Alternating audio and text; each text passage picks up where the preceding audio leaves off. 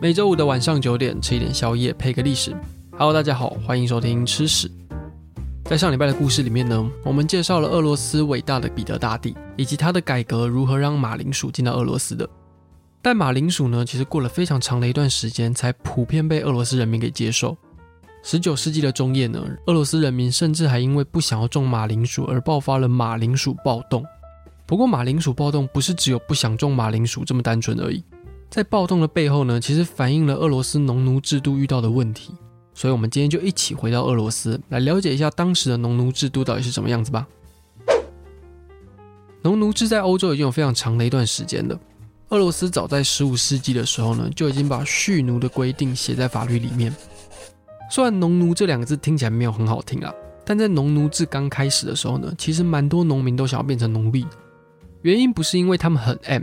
而是因为他们懂得团结力量大的道理。不管是农民还是奴隶呢，都必须要缴税给地主。但只要碰到农作物收成不好的时候呢，大家口袋就会没钱，就很难跟地主交代。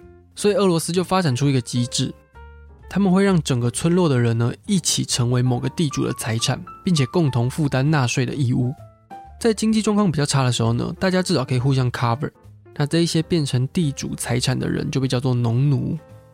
一开始的农奴们呢，还可以自己管理村庄，或是斜杠一下发展自己的副业。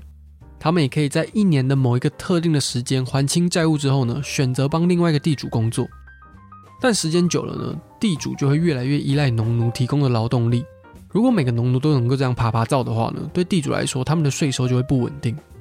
所以农奴的人身自由呢，就开始渐渐被剥夺。他们开始像货物一样可以被买卖，其他的权利也变得越来越少。到了彼得大帝的时候呢，农奴已经正式成为地主的财产，地主想对他们干嘛就干嘛，所以农奴基本上就是一只待宰羔羊。虽然农奴们很可怜，但是这一群农奴呢，却是彼得大帝推动西化改革的重要人力资源。彼得大帝为了要有效推动西化改革，就动用了国家机器的力量去控制农奴，农奴的处境也越来越艰难。所以，虽然彼得大帝呢被称为是伟大的改革者，但是他也强化了俄罗斯的农奴制度，反而拉大了俄罗斯还有西欧的差距。农奴的数量在十八世纪的时候到达巅峰，可是相对的，他们被欺负的状况也变得越来越严重。在一七九六年的人口普查报告里面呢，全俄罗斯大约有一千七百万个农奴，大约占整体人口的百分之四十七。这个时期的庄园里面呢，都会设置私人监狱，监狱里面还有酷刑室。如果地主们要在这边用任何方式虐待农奴的话呢，农奴一点办法也没有。而且更可怕的事情是，地主跟政府的关系通常都很好，所以农奴们如果跟政府告状的话呢，政府也不会理他们。而且告状这件事情如果被发现的话呢，反而有可能被地主活活打死。在那个时候呢，农奴的家庭被拆散，或是被强迫送到工厂工作，甚至是被流放到西伯利亚呢，都是常有的事情。所以可以想象，当这些农奴看到地主们过着很爽的生活的时候呢，心里一定觉得很不是滋味。所以在当时呢，也曾经发生了规模非常大的农奴暴动。到了十九世纪之后呢，俄罗斯境内就开始有人在讨论要不要改革农奴制度。十九世纪初期的时候，爆发了拿破仑战争。那俄国为了要阻止拿破仑的扩张，所以也加入了这场战争。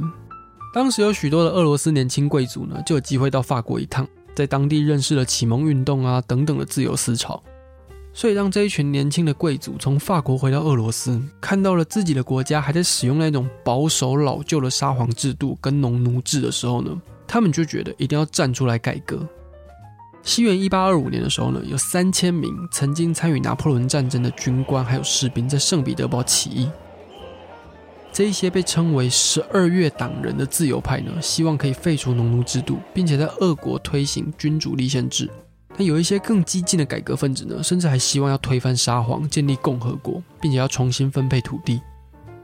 但是十二月党人的起义时间非常短，在短短的五个小时之后呢，就被新任的沙皇尼古拉一世镇压。这一些人要不是被炮弹打死，要不然就是被判绞刑。如果你躲过了上面两种情况的人呢，也都被流放到西伯利亚了。虽然这在当时呢，看起来是一个彻底失败的起义行动，但这个行动呢却激励了俄罗斯人要站出来改革。其中一位呢就是俄国非常有名的作家托尔斯泰。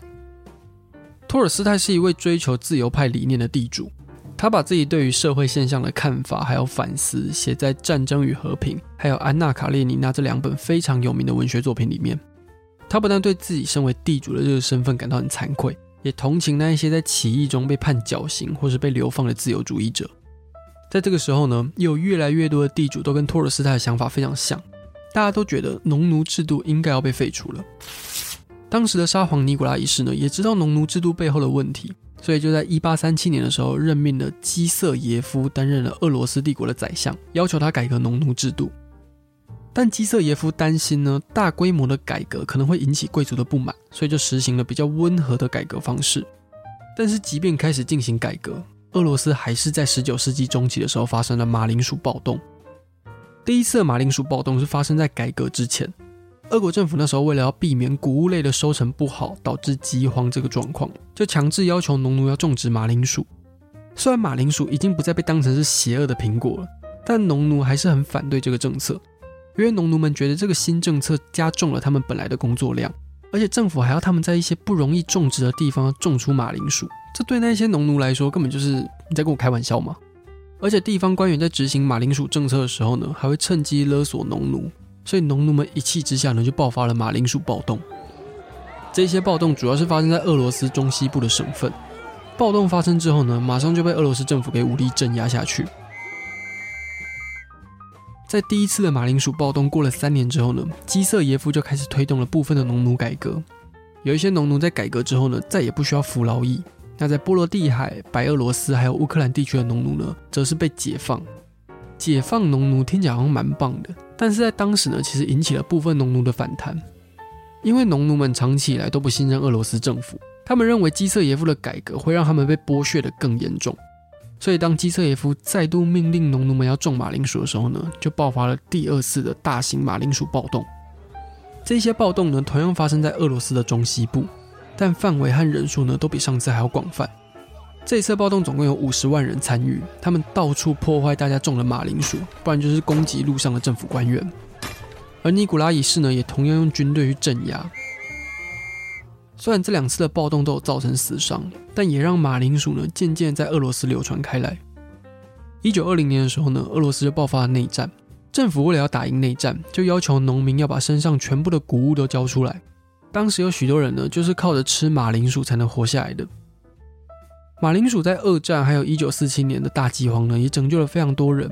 在整个二十世纪这一百年之间呢，苏联种植马铃薯的数量是全世界最多的国家，一直到二零零七年才被中国超过。虽然基瑟耶夫的农奴改革整体成效非常有限，但他也为后世的改革留下了很重要的经验参考。俄罗斯开始认真的大力推广农奴改革呢，是要到克里米亚战争之后。